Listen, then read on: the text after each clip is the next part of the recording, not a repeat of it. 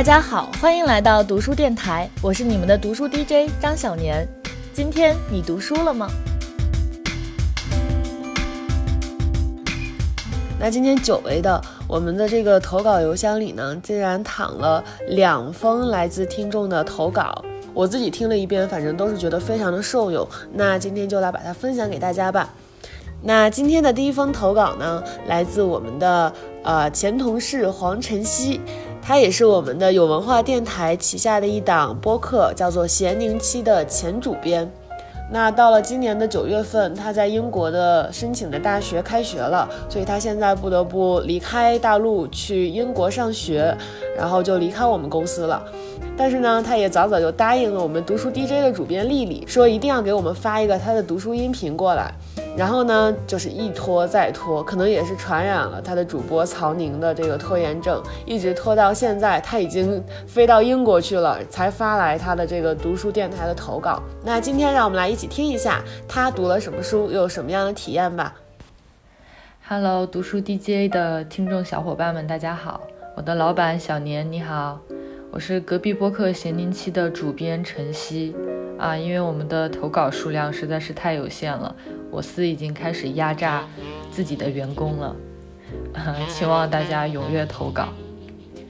那作为这么一个文艺播客的主编呢，我今天想给大家推荐一本成功学的畅销书，叫做《高效能人士的七个习惯》。那这个名字你一听呢，就知道它一定是摆在书店 第一排的那种书。如果有小伙伴觉得这种书有伤体面、不够形而上的话，请马上转台到隔壁的咸宁期，曹宁老师在那里等着大家。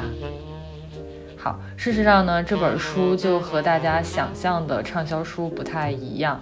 我觉得书里面很多的观点和建议其实都非常有启发性，所以我已经想好了给他的推荐词，就是一大碗给了吸管的真鸡汤。嗯，其实我觉得很难界定。啊，这本书到底是不是一本成功学的书？因为它确实教人如何成功，只是这里提到的成功，并不是世俗意义上的成功，反而在书里面，作者非常警惕以名利为中心的生活。比如说，作者在一开始他就批判了现代社会的一种转变，就是他觉得在近二十年来，世界从强调品德是成功之本，变成了认为个人魅力，也就是性格。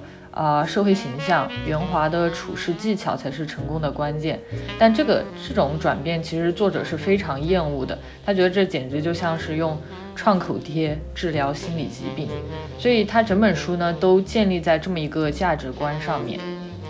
然后作者他提到了一个词，我觉得挺有意思的，叫做思维定式。比如说我们刚刚提到的品德成功论。和人个人魅力成功论就是典型的两种不同的思维定式。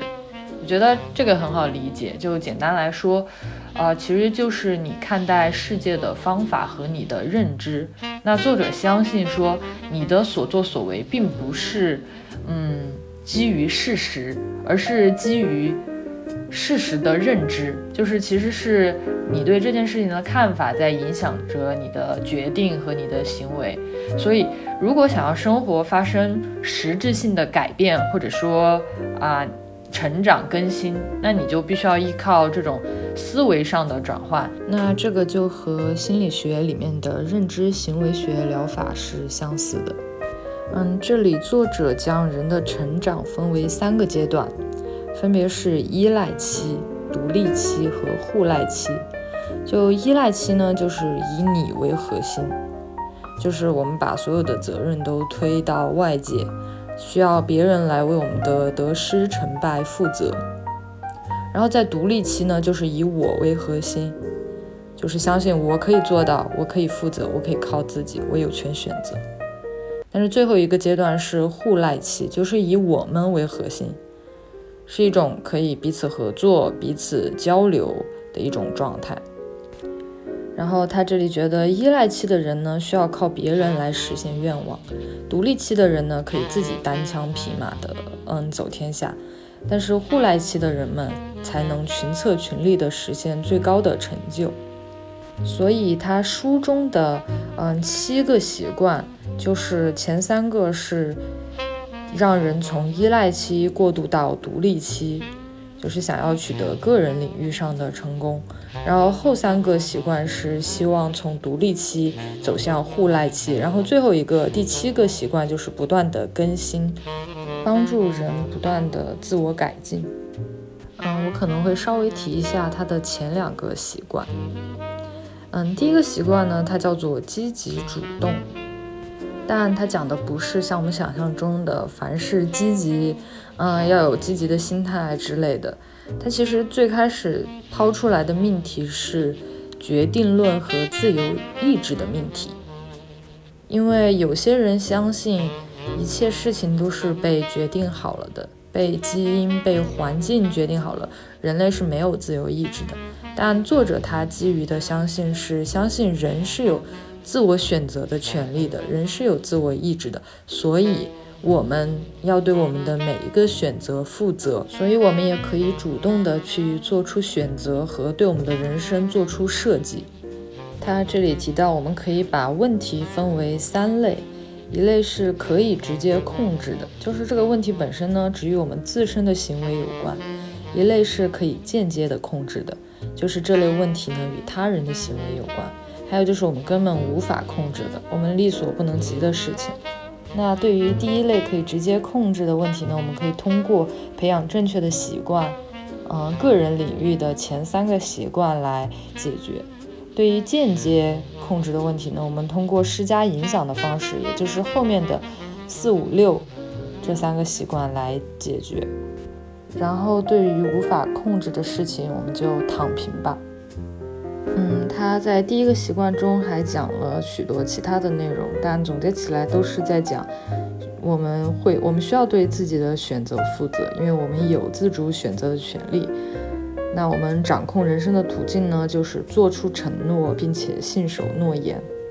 当我读到这里的时候呢，我就突然想起，我曾夸下海口向读书 DJ 的主编丽丽老师说会给她一次读书投稿，但在丽丽老师来催稿的时候，我却装聋作哑。我心里现在一下子产生了一种言而无信的悔恨。于是就赶紧坐下录了这么个音频。所以说，推荐这本书，除了它的价值观我挺喜欢的以外，还有就是这本书具有实用主义特色，不像有些书逼逼赖赖了很久，也不告诉你到底该怎么去做。这本书的设计当中，互动性还有实践性都特别强。比如说，嗯，在第二章，就是第二个习惯以始为终的章节里呢。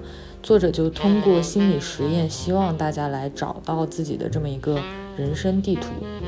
这也是我在书中印象比较深刻的一个部分。大家现在可以尝试一下，去到一个僻静的角落，我们来想象一个场景。假设你正在前往殡仪馆的路上，要去参加一位啊至亲的葬礼。到达之后呢，你发现亲朋好友齐聚一堂，实际上是为了向你告别。这也许是三五年之后，也许是更久之后的事情。但我们姑且假定这个时候，嗯，亲属代表、友人、同事，还有社团的伙伴，马上要上台追溯你的生平。现在，请仔细想一想，希望人们对你以及你的生活有怎样的评价？你是一个称职的丈夫、妻子、父母、子女吗？你是一个令人怀念的同事和伙伴吗？你希望他们怎样评价你的人格？你希望他们回忆起你的时候，啊，你做过哪些成就和贡献？你希望对周围的人的生活施加了怎样的影响力？然后记录下你的回答和感受。读完，大家可能已经明白了这个心理实验的意义。这章的标题叫做“以始为终”。其实，就像我们刚刚说的，这本书它宣扬的成功，并非是世俗意义上的成功。它这里作者表达说，呃，你希望在盖棺定论时获得怎样的评价？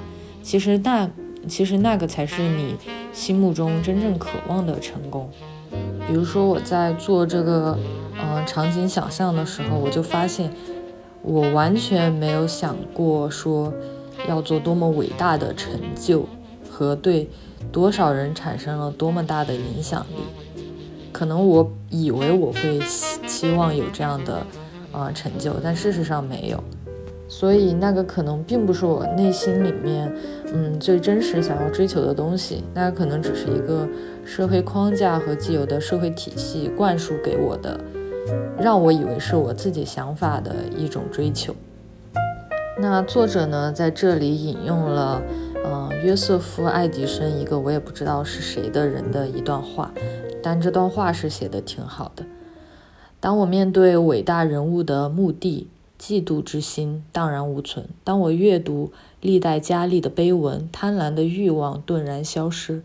当我在墓碑旁遇见泣不成声的父母，不禁悲从中来。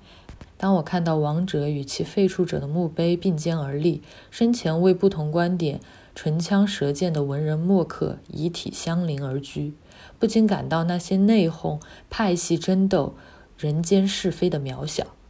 在查看墓碑上的日期，发现有些就在昨日，有些却可以追溯到六百年前。于是又忍不住想到最后审判日的那天，我们都将同时接受上帝的审判。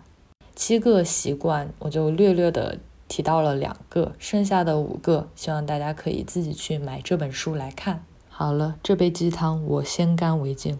嗯，就是这样。好的，感谢晨曦带来的这本看似鸡汤，实则不是鸡汤的书。那其实这本高效能人士的七个习惯，我早就听身边各种各样在创投圈的朋友说都在看，然后好多人都看了这本书之后，把自己的那个朋友圈签名改成了以始为终，就是晨曦应该是引用的第二个这个习惯吧。对，因为是一共七个习惯嘛，他只讲了两个，那剩下的五个大家可以买这本书慢慢去看。反正我是被这个创投圈的各种朋友们种草了这本书之后，也是就是去特地买了这本书，然后看了一下，我觉得确实非常的受用，而且就是看完这本书的一段时间内，确实会干劲儿十足。所以感兴趣的朋友不妨买来看一看。那接下来一封投稿来自一个叫王子晴的朋友，他要给我们带来的书是《撒哈拉的故事》，让我们一起来听一下。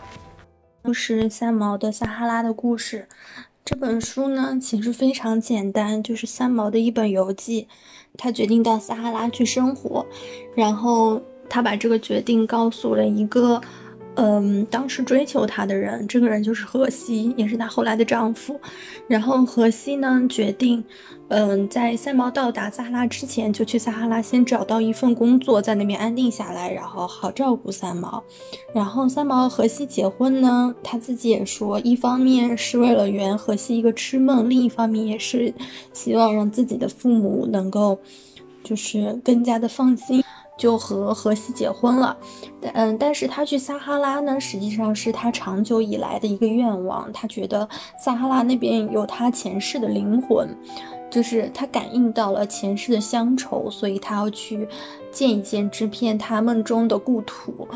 嗯，那整个故事其实讲的就是撒哈拉的一些，呃，他所见所感，然后看到的一些风土人情，里面有聊到他的邻居们。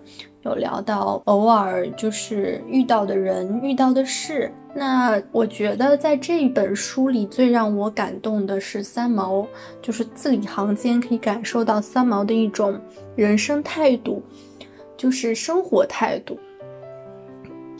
然后，呃，他们刚到撒哈拉的时候租的是一个非常破的房子，他们的房子也非常的偏远，非常的破漏。而且周围的邻居也特别喜欢来占他们的便宜，但是三毛这个人虽然即便如此，他也用一种非常好的心态去面对这件事情，然后并从这些邻居身上发现他们给自己生活带来的趣味，然后他也在一点一点的布置他的小房子，从就是三毛最开始去选。家做家居的木板，然后一开始是发现就是自己的预算是不够的，木板都非常的贵。他最后是拿了几口运来不要的棺材板去做他的家具。家居以外是荷西一直去工作，然后呃负担整个家庭的开销。那三毛白天刚来的时候，他也经常会去家的附近去。呃，美名其曰捡破烂。那其实这个捡破烂呢，比如说他可能会发现一个废暖壶，他就把暖壶带回来，然后洗干净，就是插上花。嗯，还有包括就是他有可能会捡回来一个破轮胎，别人不要的轮胎，他他也可以就是把洗干净以后在里面塞上一些海绵垫，然后也形成也做成了一个非常实用的一个坐垫。然后就放在客厅里的毯子上，大家来了也都非常愿意坐一坐，坐上去很舒服。到后来的时候，就是三毛也开始把家里寄运给他的，就是各种字画、海报贴在墙上，然后从沙漠里淘来，就是一些他觉得非常可爱的小玩意儿，那种石雕什么的摆放在家里。他们的家里简直变成了一个就是沙漠中最漂亮的一座房子。然后我还记得，就是其中有一个情节是，就是他他说沙漠里所有的房子都是屋顶中间是露一块的，可能方便采光吧。但是那露出来的一块呢，一旦就是刮大风，风沙就会吹到，就是他们的屋里，屋里就会积沙。然后作为一个呃，就是文文明世界，作为一个另外一个文化来的人，三毛就决定把那个房顶给堵上，然后他就。让荷西就爬到屋顶上，用那种透光的瓦片，然后把那个屋顶铺上。这样的话，那个房子就是光照进来，照在那个房子里面，就形成了一种就是非常好看的颜色，然后也不遮光。我看到这里，我就觉得哇，三毛真的是一个非常有生活情趣，能够把自己的日子过得就是。非常好看的一个人，然后他他自己说的，他自己形容这一点，他给的理由是，他觉得他更多的就是他觉得人生来就属于的阶级，就是会对人的影响非常大，会就会伴随人的一生，你基本上是没有办法摆脱掉你这个阶级的，因为他从小他出生的家庭就是那种。书香门第嘛，就是家里都是布置的非常有审美的，然后非常有情趣的那种。即使他到了沙漠这样环境艰苦恶劣，然后手头也捉襟见肘的地方，他还是可以动用自己的各种办法，去把自己的家布置成这样的一个非常有格调的一个生活环境。在《京华烟云》里，那个曾孙亚形容姚木兰说，他的太太简直是一个妙想家。我觉得这三个字也可以完全用在三毛身上。呃，三毛来沙漠了以后，就是，呃，会尝试下厨做中国菜，然后，呃，他们家里也会给他寄来非常多的原料，什么粉丝啊、肉类啊，就是各种菜类啊，就中国的一些东西。我记得特别深的是有一次他给荷西做粉丝，可能是粉丝汤吧，还是什么。然后荷西不明白，荷西一开始问他是不是细面，然后三毛说不是细面，然后荷西猜这是什么，荷西猜不出来，直到三毛说它是什么嘛，三毛说这叫雨，冬天的时候天上下的雨，然后。下一半冻住了，人们就把它收起来，然后到需要用的时候就放到锅里，然后它就变成这样一条一条的样子。你吃的是天上下下来的雨，我天啊，我天，心里听到了，心里就觉得哇，真的好浪漫。就是这样一个胡诌八道专家，给自己的生活带来了无限的乐趣。然后呢，他经常对自己进行角色扮演。就是他会可能会把自己想象成什么，在某一本书里、某一个情境里，我们正在干什么干什么，然后他把自己置身于这个情境里以后，就会很有干劲的去做这件事情。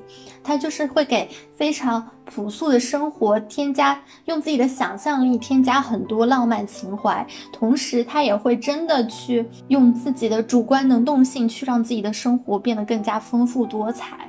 荷西形容三毛是他见过最好的家庭主妇，我觉得也是。三毛真的是一个大妙人，包括里面其实也聊了很多沙漠里的风土人情，比较印象深刻的几篇，呃，可能有一篇我记得是讲一个军曹的故事，另一篇是一也有讲十岁女孩那边的风俗是可能十岁的女孩就要出嫁这样的一个故事，还有像什么。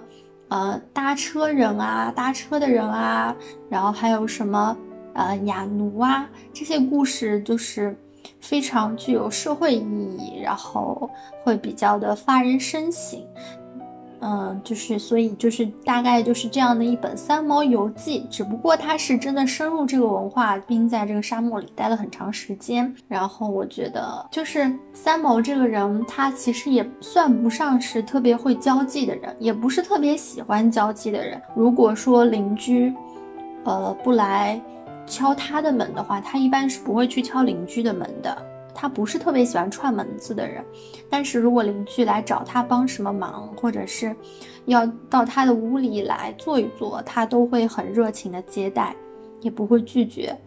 然后如果有河西的同事或者河西的朋友什么的，呃，来他们家或者是跟他们一起出去玩，他也都非常的慷慨，非常的热情，并不是很在意钱财的得失，也会把。就是自己得到的非常珍贵的东西，然后去送给别人，或者是去，呃，就是请别人吃，就是一个非常慷慨的女人，就可以感觉到她的精神上真的是非常自由的一个人，并不给自己非常大的局限、非常多束缚的一个人。所以说，我觉得这篇里虽然探讨了很多撒哈拉的社会问题，确实也挺让人。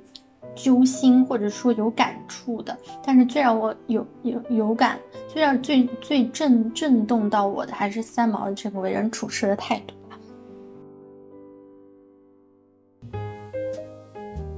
好的，感谢子晴。嗯，我听到他说的一点的时候特别有感触，就是他说这个《京华烟云》里边的杨木兰和曾孙亚，说曾孙亚称赞他的妻子是一个生活的妙想家。因为我当时看《京华烟云》的时候，也特别特别喜欢杨木兰。杨木兰可以说是我整个童年，就是少女少年时代，呃，最喜欢、最向往成为的一个中国女性的代表。然后我当时《京华烟云》这本书也是还有电视剧也是看了无数遍，然后我印象特别深刻。我小时候特别执着的想要学吹口哨，因为我觉得，因为杨木兰不是会吹口哨嘛，我就觉得吹口哨特别酷，一个女孩子就应该学会吹口哨。那说回三毛，那我觉得三毛其实可能也是很多中国女生在小的时候特别向往成为的一类人吧。我记得我姐姐特别喜欢三毛。就是我看的所有的三毛的书都是从他的书架上拿的，像什么撒哈拉的故事啊、梦里花落知多少啊什么的。然后我真的觉得，就是你小的时候特别喜欢、特别向往成为什么样的人，你长大了之后真的会朝那个方向去发展。像我姐姐小的时候吧，特别喜欢三毛那种自由自在的。流浪的生活，所以她现在只要一有假期，就会跟各种驴友团一起到各种地方去徒步去旅行。然后我看她在朋友圈里抛出的旅行的照片，穿的打扮的也特别像三毛，所以还挺感慨的。那今天的读书电台到这里就要结束了。我们接下来的读书 DJ 呢，可能会有一些小小的改版，毕竟就是投稿不是特别多，然后只靠投稿往下搞，可能这个小电台也难以为继，所以我们也想了各种办法来挽救这个电台。接下来的读书 DJ 呢，可能就会变成一个我和我的好朋友关于读书的一个圆桌会谈。我和我的两个好朋友英南和曹宁每周会坐在一起，每期会有一个主题，然后我们在这个主题之下会根据之前的读者投稿来聊一些自己的观点、自己的故事，也算是一种读书 DJ 的形式吧。所以今天的读书 DJ 到这里就要结束了，那我们下期再见吧。我看过沙漠下暴雨，看过大海亲吻鲨鱼。看过黄昏追逐黎明，没看过你。我知道美丽会老去，生命之外还有生命。我知道风里有诗句，不知道你。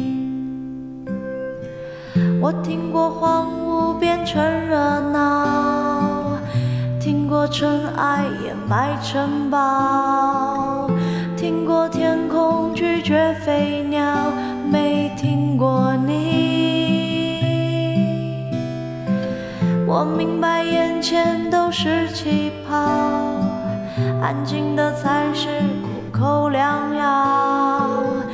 明白。什么才让我骄傲？不明白你。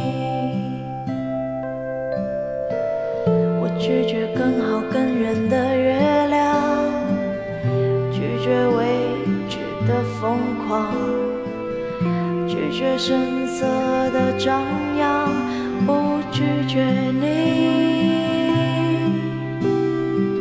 我变成荒凉的景象，变成无所谓的模样，变成透明的高墙，